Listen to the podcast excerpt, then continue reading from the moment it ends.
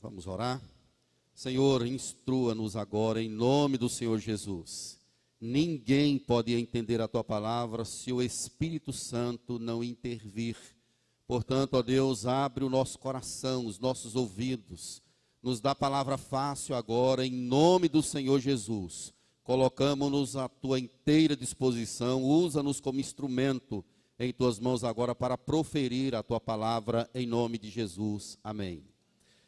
Vamos falar sobre como vaso nas mãos do oleiro. É um texto conhecido, como já disse no início, mas Deus sempre tem algo poderoso para falar ao coração de cada um de nós, como vaso nas mãos do oleiro. Meus amados irmãos, a semana passada a gente fez um sermão aqui em Jeremias 17, e eu estou lendo esse livro, estudando algumas coisas referentes a ele, como é um livro assim que nos deixa boquiaberto em relação àquilo que aconteceu. Como Deus chamou a esse povo diversas vezes para o arrependimento, e esse povo resolveu literalmente virar as costas para Deus. Jeremias viveu numa época de apostasia, de idolatria. Nós estamos aqui no ano 600 anos antes de Jesus nascer. É o tempo que esse profeta é chamado. O profeta Isaías, que foi também um homem chamado por Deus para proferir a palavra, para chamar esse povo a atenção. Lá no capítulo 1, verso 2 de Isaías, ele diz uma palavra dura assim: Criei filhos e os engrandeci, mas eles estão revoltados contra mim. Olha a situação do povo. Eu criei os filhos, os engrandeci, mas esse povo está revoltado contra mim. É a situação de Judá, é a situação de Israel. E Jeremias ele trabalha por quase cinco décadas. Ele pega aí do 13 terceiro ano do reinado de Josias e vai seguindo até o advento do cativeiro, do cativeiro babilônico. Então ele tem um período longo, ele é chamado como profeta de Deus a uma comunidade que está absolutamente perdida. Nesse tempo, o reino de Israel já havia sido destruído pela Síria. Nós bem conhecemos a história, Deus avisou diversas vezes, através de Amós, de Oséias, chamando o povo: volta Israel, venha, mas o povo não deu ouvido. E o que aconteceu? O povo foi destruído completamente. Restava agora o reino do sul, Judá, capital de Jerusalém. E Deus continuou na mesma toada, chamando esse povo, falando a esse povo, convocando esse povo ao arrependimento, retorne, volte, e o povo não dava ousadia ao Senhor, até que veio a Babilônia e arrasou com tudo, levou cativos os profetas de Deus, Daniel, Ezequiel, o próprio Jeremias, eles foram levados cativos para a Babilônia, sofrendo penúrias por causa da teimosia do povo. Jeremias, ele é da linhagem de Eli, aquele sacerdote lá de Siló, aquele que caiu da cadeira e quebrou o pescoço. Então ele é daquela linhagem, de uma linhagem de um homem chamado Abiatar. Ele conhecia muito bem a história do que aconteceu por causa de desobediência desse povo diante do Senhor. Jeremias foi contemporâneo de outros grandes profetas, como Abacuque, Sofonias, Vejam como Deus é misericordioso, chamando esse povo à atenção, um profeta após o outro. Abacuque ficou alarmado porque Deus estava entregando o povo dele nas mãos dos caldeus. E Abacuque disse: Olha, o que, que está acontecendo, Senhor? Eu tenho ouvido as suas declarações e me sinto alarmado. Abacuque ora por avivamento, por despertamento, chamando o povo para retornar aos caminhos do Senhor. Jeremias ele sofreu muito para anunciar a palavra de Deus. Ele profetizou por mais de 40 anos sem ser ouvido. Uma única alma. Ninguém escutou o profeta. Ninguém. Ao contrário, ele foi, foi ameaçado de morte, perseguido, preso numa cisterna. Que situação. E além disso, ele não era casado por uma ordem do próprio Deus. Deus disse para ele não casar, capítulo 16, versos 1 e 2. Ele não tinha filhos, era um homem solitário, sozinho, foi rejeitado. E finalmente foi considerado como profeta chorão, por ver a situação de Israel, a situação de Judá, chamando o povo. Se você ler o livro das Lamentações, que é dele, você vai perceber mais de perto essa verdade. Como ele retrata ali e chama o povo para confiar na fidelidade de Deus, na misericórdia do Senhor que se renova a cada manhã. Capítulo 14, verso 17, ele diz: Os meus olhos derramem lágrimas de dia e de noite, não cessem, porque a virgem, filha do meu povo, está profundamente golpeada e ferida, muito dolorosa. Deus chama Jeremias, ele diz que é fraco, que não sabe falar, mas Deus o comissiona para uma grande e dura tarefa. O Senhor diz a todos quanto eu te enviar, irás, e o que eu falar para você, você vai falar. Então, os termos do chamado de Deus para ele são esses. Capítulo 2, verso 19, ele diz: Sabe, pois, que mal e com amargo é deixardes o Senhor teu Deus e não teres temor de mim, diz o Senhor, o Senhor dos exércitos. Meus irmãos, eu fico imaginando sobre a paciência de Deus com esse povo eu passava logo a rasteira. Chutava logo o pote, como se diz. O povo está, Deus está chamando e o povo está virando as costas para o Senhor. Não quer de forma nenhuma. e no capítulo 7, verso 24, ele diz assim: Mas não deram ouvidos, nem atenderam, pois andaram nos seus próprios conselhos, e na dureza do seu coração maligno andaram para trás e não para frente. É uma situação de caos, de apostasia, de idolatria, distanciamento de Deus, rejeição da graça. É um povo de dura serviço, teimoso, está vendo que vai cair no precipício. Já aconteceu com os irmãos lá em Israel, em Samaria, que foi devastado. Mas mesmo assim, o povo está vendo o exemplo do outro e mesmo assim está seguindo uma estrada que vai levar o povo para o abismo.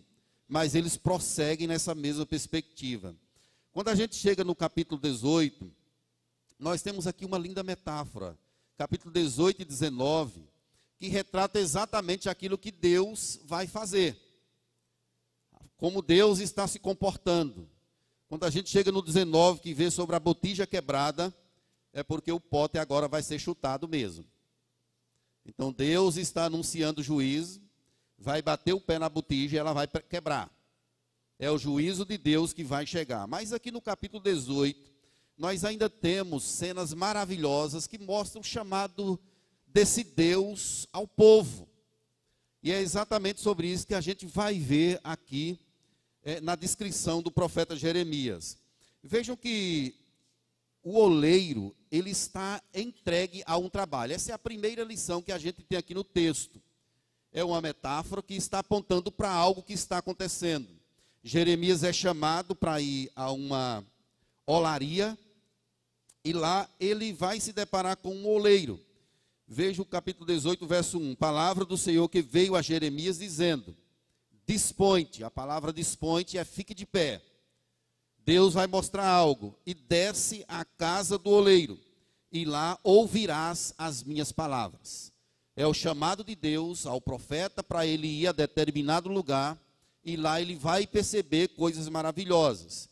E dentre as coisas que ele percebe é que o oleiro está entregue a um trabalho.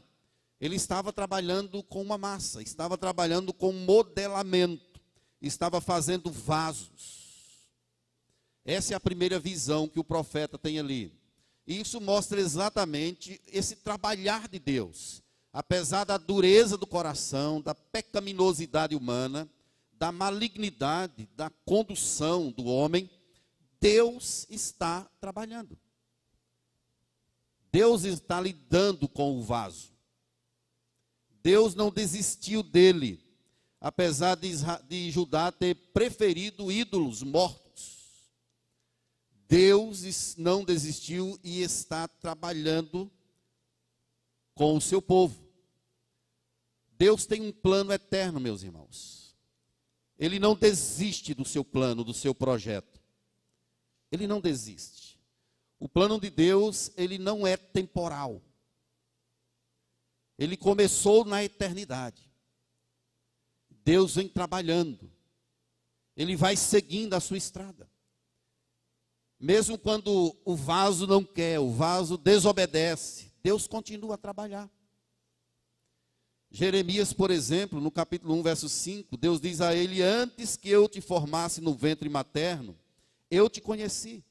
E antes que saísse da madre, te consagrei e te constituí profeta às nações. Ou seja, o plano de Deus não é de hoje. Antes de você nascer. Eu já te conhecia, já havia te constituído profeta às nações. Deus está trabalhando. Essa é a visão que Jeremias tem desse oleiro. Ele está com a mão na massa. Deus, ele não muda. Se nós mudarmos com ele, se nós o abandonarmos, ele não muda.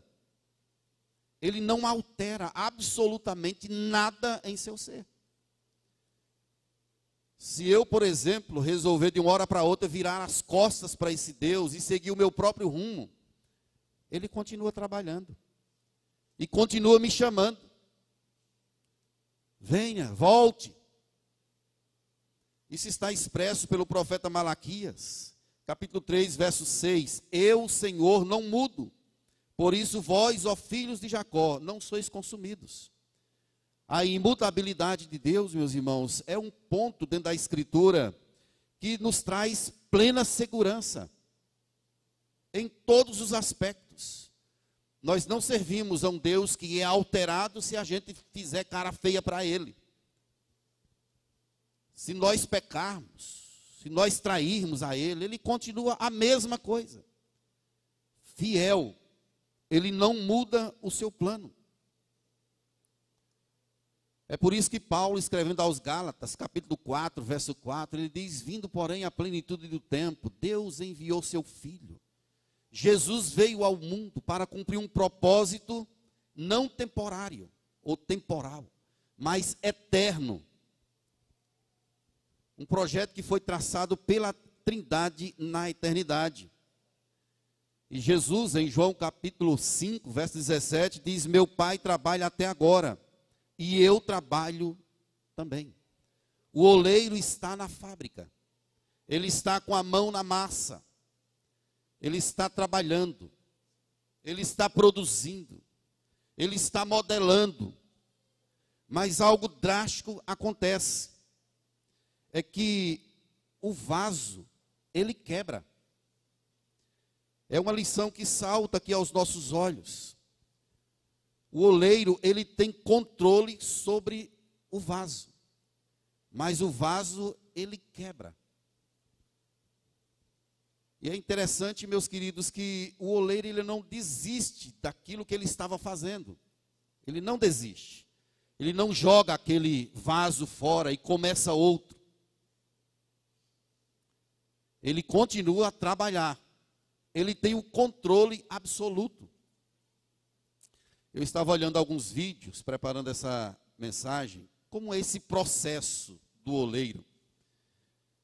E tem de ter um certo equilíbrio da quantidade de água, da qualidade do barro, não é toda a argila que serve, e qualquer espécie de impureza que tiver no barro pode levar aquele vaso a ser defeituoso, a quebrar. Não dá certo. Então o oleiro, ele foi altamente cuidadoso, mas o barro não tem qualidade. O barro está cheio de impurezas. Não é um descuido do oleiro, é o próprio barro que está nessa situação. E literalmente ele quebra, ele estragou. E a palavra estragar aí no, no texto original, na palavra original, significa corromper ou seja, o barro estava corrompido. É uma alusão direta à situação de Judá. O oleiro é perfeito, é incomparável, mas o barro não é. O barro não tem qualidade, ele está cheio de impurezas. Mas o oleiro não desistiu, ele vai refazer, vai começar do zero vai começar o modelamento outra vez. Coloca mais um pouco de água, vai tirando as impurezas e vai lidando com aquele vaso que para ele é muito precioso. É muito precioso. Ele tem o controle dessa massa ou desse barro em suas mãos. Meus amados irmãos, isso aqui tipifica muito o trabalhar de Deus na nossa vida, na minha vida e na sua vida. Nós somos o barro, Ele é o oleiro. A nossa vida é cheia de impurezas. E às vezes a gente quebra, tem fissuras, rachaduras. Podemos caminhar meio defeituosos, defeituosos, mas o oleiro ele não desiste de nós. Ele não nos joga fora. Apesar das impurezas da nossa vida, ele não desiste e continua nos chamando para um acerto de vida com ele. E é interessante que o barro, ele não pode dizer ao oleiro: olha, faz isso dessa forma, ou trabalha mais um pouco essa área. O vaso não tem esse direito, o barro não tem esse direito. O oleiro, ele tem completo controle sobre essa situação. Paulo falou isso em Romanos, no capítulo 9, verso 20. Quem és tu, ó homem, para discutires com Deus? Porventura pode o objeto perguntar a quem o fez: por que me fizesses assim? Não há como. O oleiro, ele tem completo controle sobre aquilo que ele está fazendo. Ele trabalha em nossas vidas de forma profunda. Existem algumas coisas que acontecem conosco, meus irmãos, que a gente não entende por que determinadas situações nos advêm. Mas o oleiro sabe por quê. O oleiro sabe por quê. É por isso que nós não devemos estranhar o fogo ardente que surge no meio de nós. Às vezes esse fogo ardente que surge em nosso meio vem para queimar a impureza, vem para lapidar a nossa vida, tratar o nosso coração, redirecionar a nossa vida. Esse Deus, ele não perde o controle jamais. Ele sabe exatamente o que faz. E é isso, meus irmãos, que produz segurança em nosso coração. Nós não somos os donos da nossa vida. Deus é o nosso dono. Nós somos o barro, Ele é o nosso oleiro. O pastor Ronaldo Lidório, muito conhecido aqui da igreja, ele trabalha essa ideia dessa palavra do verso 4, quando ele diz assim: segundo bem lhe pareceu e Ronaldo comenta o seguinte: essa palavra aponta para o imperativo da graça de Deus, que nos molda, não desiste de nós e insiste em nos tornar um vaso de honra. O oleiro fez outro barro como bem lhe pareceu. Não é segundo o vaso quis, é segundo bem lhe pareceu. É o ar da graça, da soberania incomparável de Deus que vai guiando as nossas vidas para o louvor da sua glória. Não é como parece a mim e a você, é como melhor parece ao Senhor. A vontade dele sempre se estabelece nas nossas vidas. É interessante, meus queridos irmãos, mais uma vez que Deus ele chama esse povo para voltar o seu coração para ele. Observem o chamado dele, a vocação dele para a sua vida, para a minha vida. Ele nos chama ao arrependimento. Ele nos oferece a sua graça e nós devemos atender isso. Devemos partir para consertar aquilo na nossa vida que está errado. É o oleiro quem está modelando. Mas eis que é um chamado de graça aqui, é um chamado para prostração, para rendição aos pés desse Deus maravilhoso. Ou seja, tem duas questões na vida cristã que caminham concomitantes. Deus é soberano e o homem é responsável pelas suas ações, pela escolha que faz. Não há uma contradição. Veja o que Deus vai chamando. O homem precisa ir sendo direcionado e seguindo aquilo que Deus está propondo ao seu coração ouvindo a palavra de Deus, ouvindo a voz do Senhor e correndo para mudar aquilo que está errado. Deus falou isso de forma perceptível a Caim. Quando ele cai, Deus diz: Olha, o pecado está como que atrás de uma porta. Você quem precisa resistir a ele. Ele está contra ti. E você precisa dizer não para ele. É a soberania de Deus e a vontade humana que caminha de forma concomitante. Deus não influencia o homem a fim de que ele caia, mas Deus graciosamente muitas vezes coloca a mão em nossa frente para os nossos passos irem sendo direcionados. E ele, como esse pai amoroso, continua nos levantando, nos erguendo e dizendo: "Olha, caminhe nessa direção. Siga esse esse esse ponto em sua vida". É exatamente isso que o profeta Jeremias está dizendo aqui. O oleiro ele está com a mão na massa e chamando a esse povo para olhar para ele, para viver em sua perspectiva. Ele está modelando, está trabalhando com a vida de cada um de nós. Se não fosse Deus em sua vida, hein, querido? O que, que seria de nós? se não fosse Deus corrigindo, se não fosse Deus colocando remédio nas feridas, se não fosse Deus tapando as fissuras, se não fosse a voz do Senhor nos chamando o tempo todo, venham, produzindo em nosso coração esse arrependimento, essa vontade de voltar, esse desejo de buscá-lo, certamente já teríamos nos perdido. É o chamado do oleiro que diz respeito ao arrependimento. Arrependam-se, retornem. Olha o que, que ele diz no verso 5: Veio a minha palavra do Senhor, não poderei eu fazer de vós como fez esse oleiro, ó casa de Israel, diz o Senhor. Eis que, como vaso na mão do oleiro, assim sois vós na minha mão, ó casa de Israel. É um chamado ao arrependimento aqui, meus irmãos. Vocês estão nas minhas mãos, eu estou chamando vocês para voltarem. Se acheguem a mim. Isaías capítulo 64, verso 8, ele diz assim: Mas agora, ó Senhor, tu és o nosso Pai, nós somos o barro e tu nosso oleiro, e todos nós obra das tuas mãos. Todos nós obra das tuas mãos. Meu amado, não insista no erro.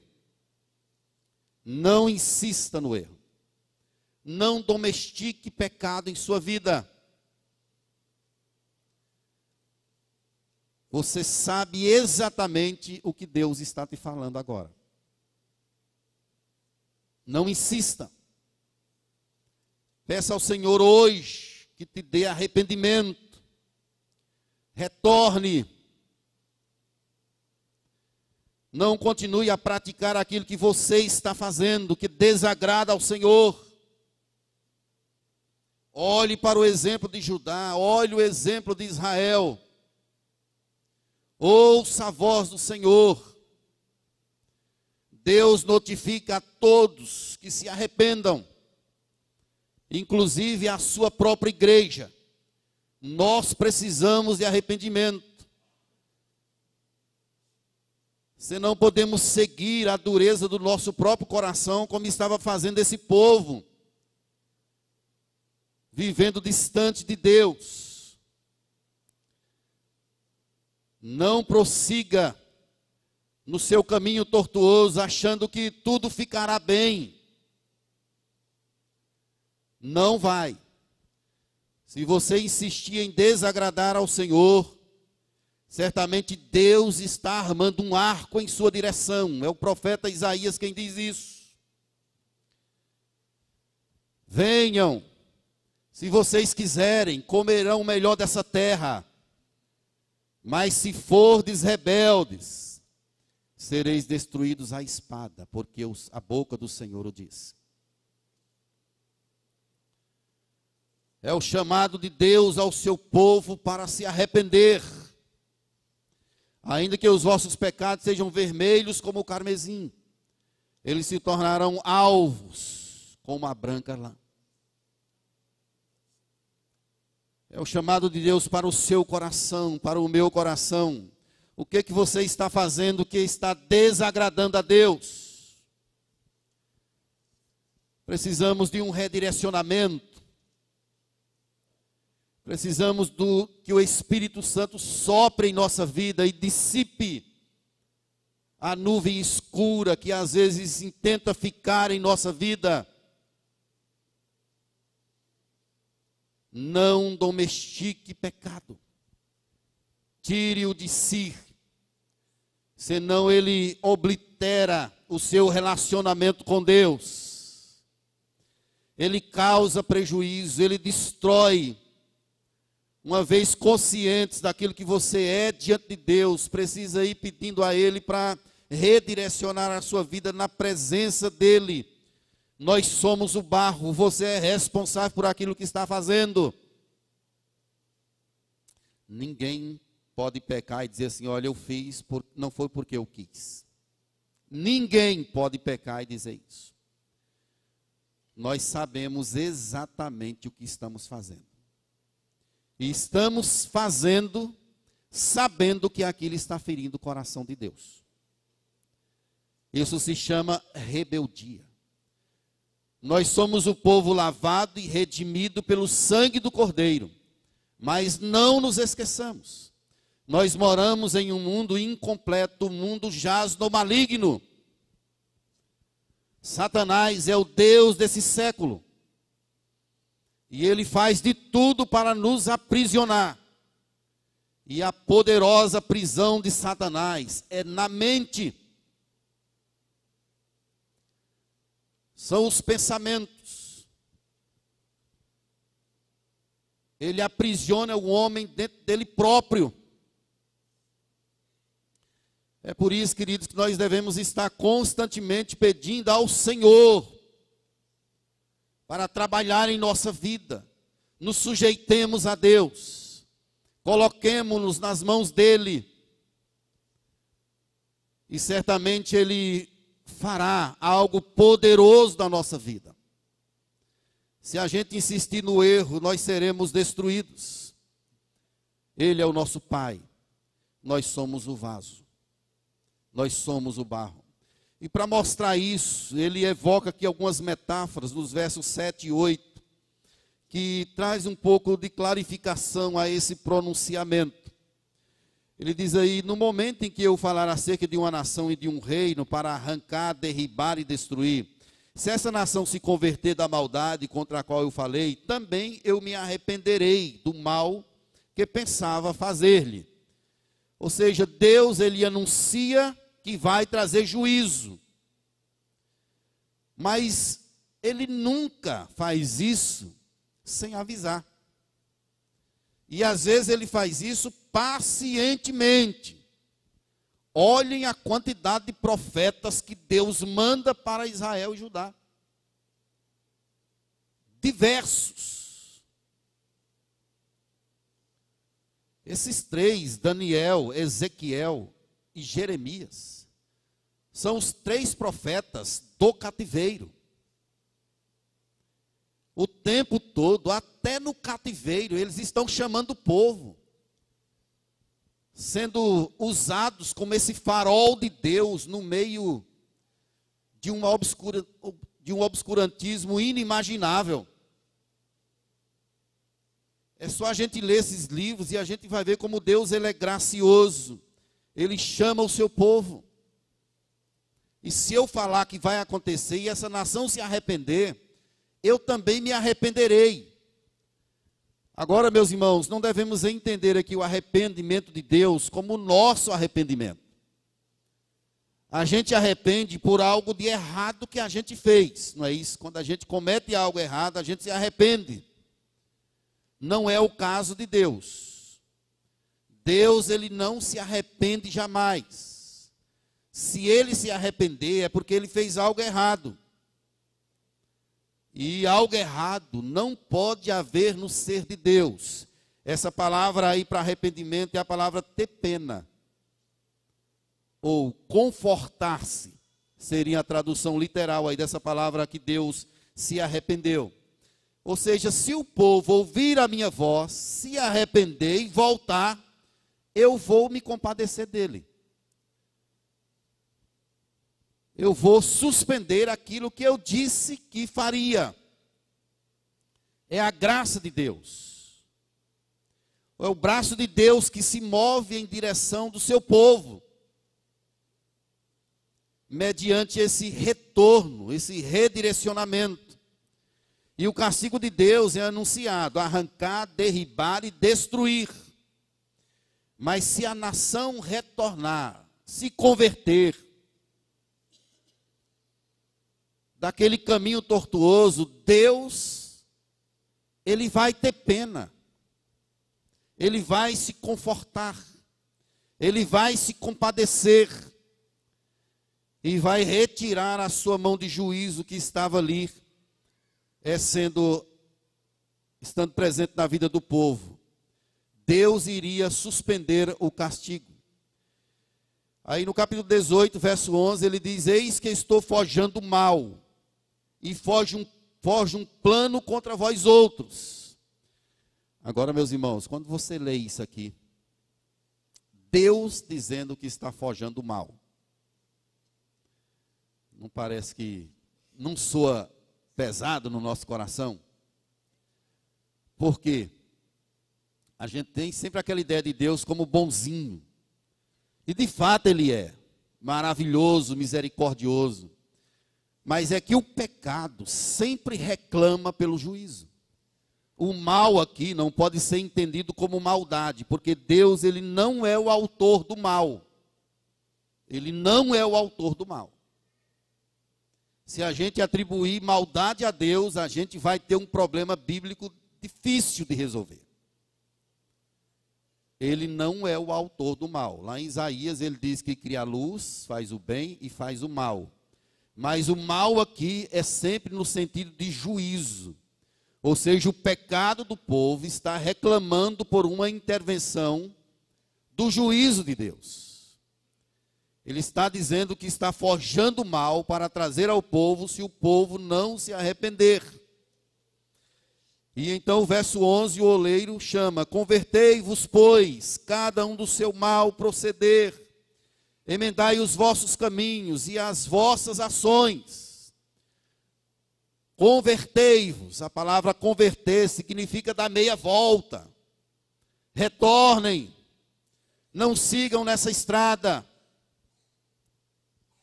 É o oleiro chamando barro para isso.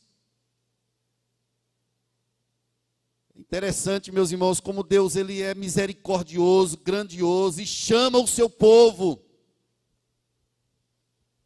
Ele alça a sua voz como voz de trombeta, convocando os seus escolhidos para o arrependimento. Venham para cá. Mas o homem é duro, dura serviço.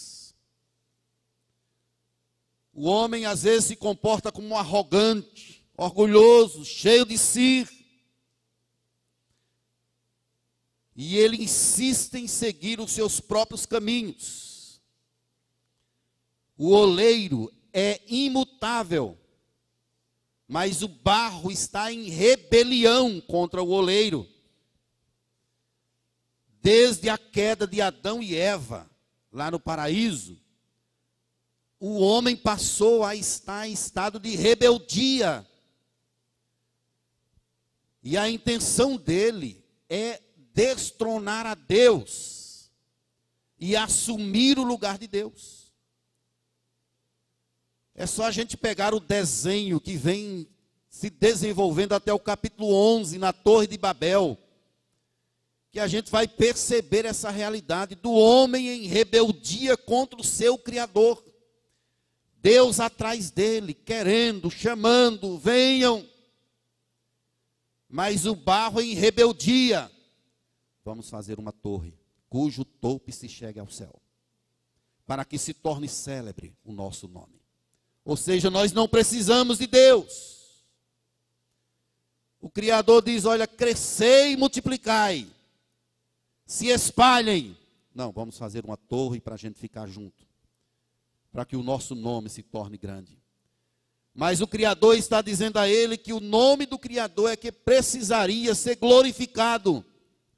Mas a criatura está querendo o lugar do Criador. Esse estado de rebelião, meus irmãos, é desde lá. A queda trouxe comprometimentos em extensão e profundidade, no mais profundo grau que se possa imaginar comprometeu o nosso pensamento, as nossas ações, as nossas motivações, tudo. Embora sendo novas criaturas, a imagem ainda está desfigurada. Refletimos a imagem do Criador, mas ainda estamos incompletos. As coisas não estão perfeitas. Eu posso pecar até na pregação. Eu posso pecar até no momento em que eu estou orando. É quando eu insisto em pedir uma coisa a Deus que Deus não quer para a minha vida, mas eu quero. Ou então, quando eu estou num pequeno grupo e faço um pedido de oração, gente, vamos orar por Fulano. Aí eu falo um pouco da vida de Fulano.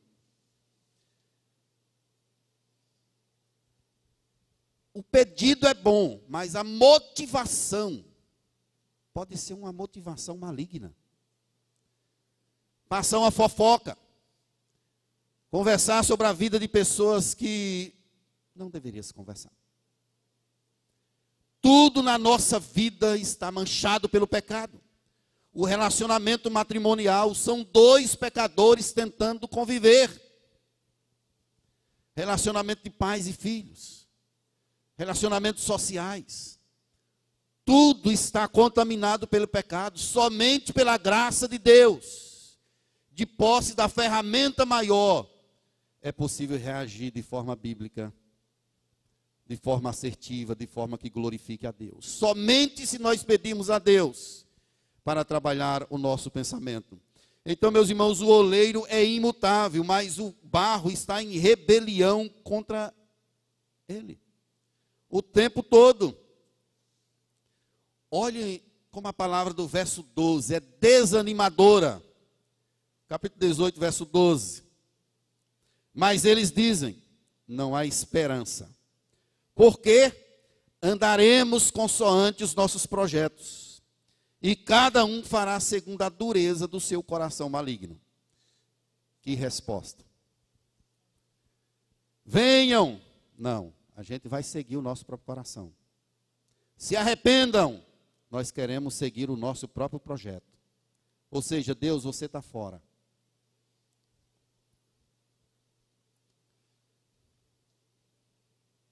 E Deus continua lá, chamando esse povo para perto dele.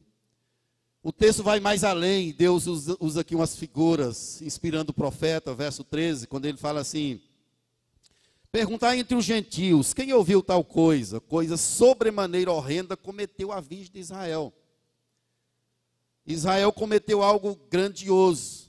E a palavra sobremaneira aí, a palavra ela pode ser traduzida por extremamente. A ideia é de um noivo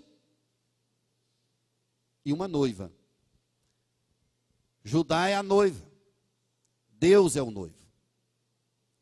Mas a noiva está adulterando. Essa é a linguagem que está sendo colocada aqui. E isso se apresenta de forma mais clara através do profeta Oséias. Há um adultério. A noiva está em rebeldia. Está manchando o relacionamento. Mas Deus continua fiel. Olha o verso 14. A neve deixará o Líbano, a rocha que se ergue na planície. Nunca. Ou faltarão as águas que vêm de longe, frias e correntes. Essas metáforas poéticas, elas são usadas aqui para demonstrar exatamente essa imutabilidade do oleiro. Lá não vai deixar de ter neve. As nascentes das águas, elas não deixarão de produzir, de trazer águas frias e correntes. Isso não deixará de acontecer.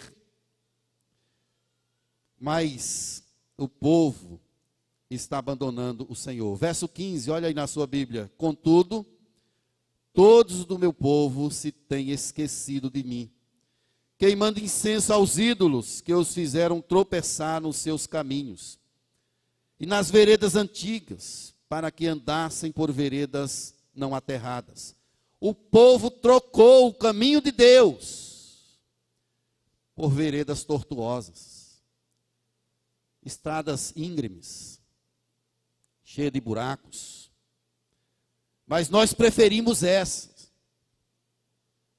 Mas, gente, sigam por essa estrada. Aqui está aplainado, está tudo certo, não tem perigo.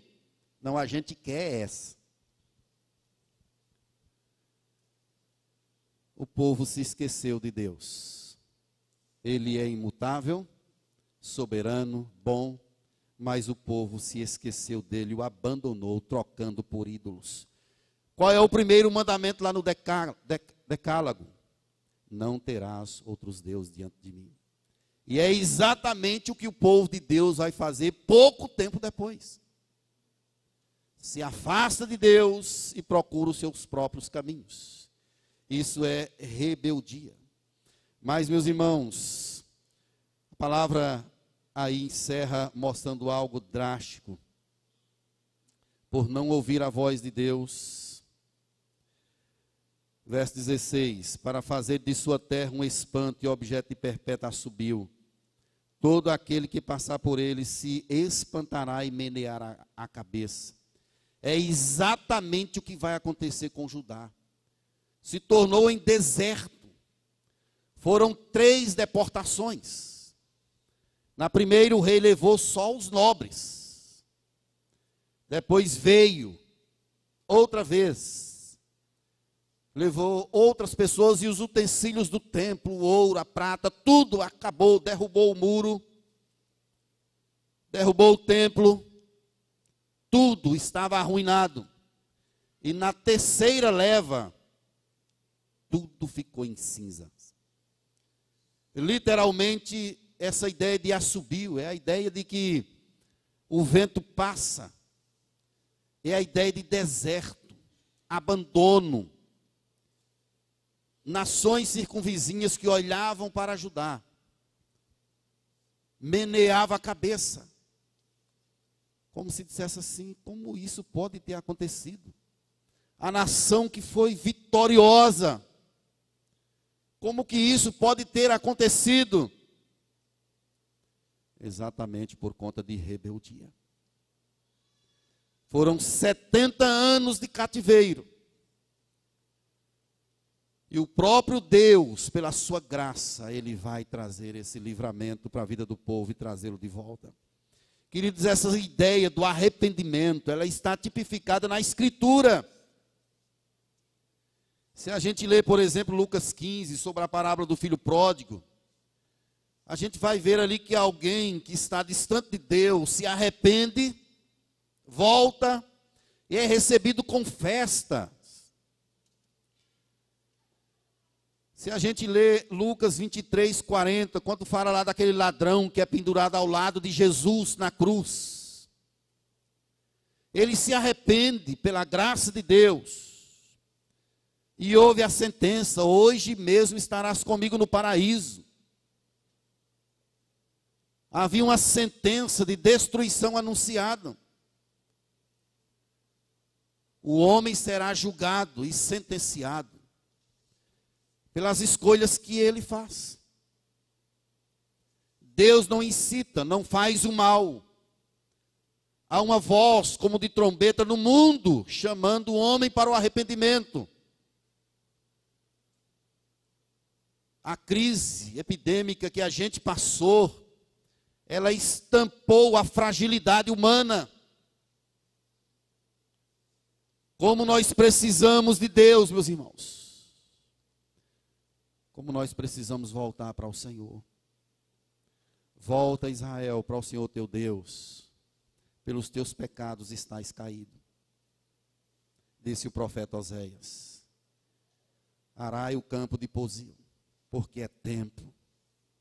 É tempo da gente voltar para o Senhor de todo o nosso coração, com toda a nossa força e com todo o nosso entendimento. Deus tem algo poderoso para a minha vida e para a sua vida. Você crê? Amém? Deus tem algo poderoso. Vamos buscar a esse Deus. Vamos nos humilhar em Sua presença. Vamos corrigir aquilo que está errado. Não insista. Vamos andar em outras direções. Na direção do Senhor. A vereda do justo é como a luz da aurora. Ela vai brilhando mais e mais. Nós não devemos andar segundo o caminho dos ímpios. Nós devemos nos direcionar sempre na direção do Senhor. E assim seremos como uma planta que está junto às águas, que no devido tempo dá o seu fruto e cuja folhagem não murcha. Profeta Isaías, no capítulo 1, verso 19 e 20. Eu citei esse versículo e vou citar novamente. Se quiserdes me ouvirdes, comereis o melhor dessa terra. Mas se recusardes e fordes rebeldes, sereis devorados à espada, porque a boca do Senhor o diz é o chamado para mim e para você. Mas, pastor, eu já estou em Cristo, não preciso de arrependimento. Nós precisamos da graça de Deus todo dia, meus irmãos. Todos os dias, eu e você, a gente precisa ser confrontado e alimentado pela palavra de Deus. Senão a gente se perde. Todos os dias precisamos de arrependimento. Porque nós continuamos com a natureza pecaminosa. Ela foi vencida por Cristo mas nós ainda continuamos nesse mundo caído e precisamos desse refúgio de Deus constantemente em nosso viver. Eu estou caminhando para o final, mas quero deixar aqui algumas questões para a gente deixar em nosso coração. A primeira delas é que o homem está em rebelião contra Deus. Sempre, meus irmãos, o homem está em rebelião contra Deus. Se deixar eu e você se Deus nos deixar pela nossa própria sorte, nós também nos rebelamos contra o nosso Criador. Nós gostamos de luzes, gostamos de aplausos. Nós queremos também o lugar de Deus. É por isso que todos os dias devemos nos humilhar. Não, pastor, eu não. Cuidado, quem está em pé, vede que não caia. Você pode ser escravo da sua própria mente, do seu próprio coração, caído. É por isso que devemos correr para Deus constantemente. O mundo está em rebelião contra Deus. Quem convive com gente descrente aqui em casa, você convive com uma pessoa que é tomado pelas trevas. O pensamento dele não é o mesmo que o seu. E é preciso sabedoria, meus irmãos, porque quem não conhece a Deus está em rebelião contra Ele. E faz tudo contrário ao seu Criador e segue o caminho da sua própria natureza caída e deturpada. O mundo vai de mal a pior e não vai melhorar, vai piorar. Porque é uma profecia bíblica de que o pecado ele vai crescer cada vez mais. Ninguém sustenta. Mas Deus nunca perdeu o controle. Deus sabe de tudo. Deus preserva o seu povo. Deus direciona o seu povo. Uma outra questão, meus irmãos, podemos ver aqui à luz desse texto, é que Deus ele é incomparavelmente gracioso e chama os homens ao arrependimento ele enviou seu filho Jesus Cristo para morrer em nosso lugar. Através de Jesus, nós somos libertos de nós mesmos. Através de Jesus, os nossos ouvidos são destapados. O nosso coração é preparado pelo Espírito Santo. Aplicado, a palavra é aplicada a nós. Deus, Ele é gracioso. nós deveríamos morrer como Jesus morreu. Mas ele fez isso em nosso lugar, tudo isso por causa da graça dele. Como é que nós nos rebelamos contra Deus, e mesmo assim Ele ainda manda o seu filho para morrer em nosso lugar. Que amor é esse, meus queridos? Deus amou o mundo de tal maneira que deu seu filho, para que todo que nele crê não pereça, mas tenha a vida eterna. Estávamos mortos em nossos delitos e pecados. Seguimos o, seguimos o nosso próprio caminho. E Deus chamou o nosso nome. Humberto, venha para cá. E eu me despertei da morte e vir andar com ele, estar com ele, sentar, na, sentar à mesa. Que coisa maravilhosa, meus irmãos, isso se chama graça. E o maior significado de graça é o fato dele ter mandado o seu filho para morrer e arrumar a vida de pessoas perdidas, para trazer vida a um mundo completamente morto. E finalmente, o oleiro continua trabalhando. O oleiro continua trabalhando. Ele ainda não parou. E ele ainda continua chamando as pessoas ao arrependimento e à fé. Ele continua dizendo: venham. E ele faz isso através da sua própria palavra, através das pessoas que ele levanta através de mim, através de você. O oleiro está trabalhando. De repente você conhece alguém que se estragou, quebrou. Dê tempo ao tempo que o oleiro pode não ter desistido daquele vaso. Deus pode remodelar aquele vaso que se quebrou. Pode arrumar ele e torná-lo em vaso de honra, para a glória, honra e louvor dele o oleiro está trabalhando. Ele está trabalhando na vida de que ainda não o conhece e trabalhando na vida da igreja, em minha vida e em sua vida. E louvado seja o nome dele por isso. Vamos orar juntos? Você pode orar com a pessoa que está aí ao seu lado? Ore por esse vaso de Deus. Peça a Deus para trazer quebrantamento ao coração dele ou dela. Deus deu o privilégio de você sentar aí perto dessa pessoa hoje, para você orar por ela. Peça a Deus para abençoá-la, para abençoar a família. Se é o esposo, a esposa, melhor ainda. Peça a Deus para trazer quebrantamento, para tirar a impureza. Quem sabe você está aí perto do teu filho, que privilégio que Deus te dá. Amado Deus, certamente o Senhor pode produzir quebrantamento ao nosso coração. Peço ao Senhor que abençoe a igreja do Senhor nesse lugar. Em nome do Senhor Jesus, redireciona os nossos passos. Que possamos, ó Deus, tirar do nosso meio, do nosso coração, aquilo que não provém de fé. Nos ajude, ó Deus, a romper com o pecado. Nos dê a graça, ó Deus, de ouvirmos a tua voz atender essa voz preciosa e marcharmos sempre na direção do Senhor.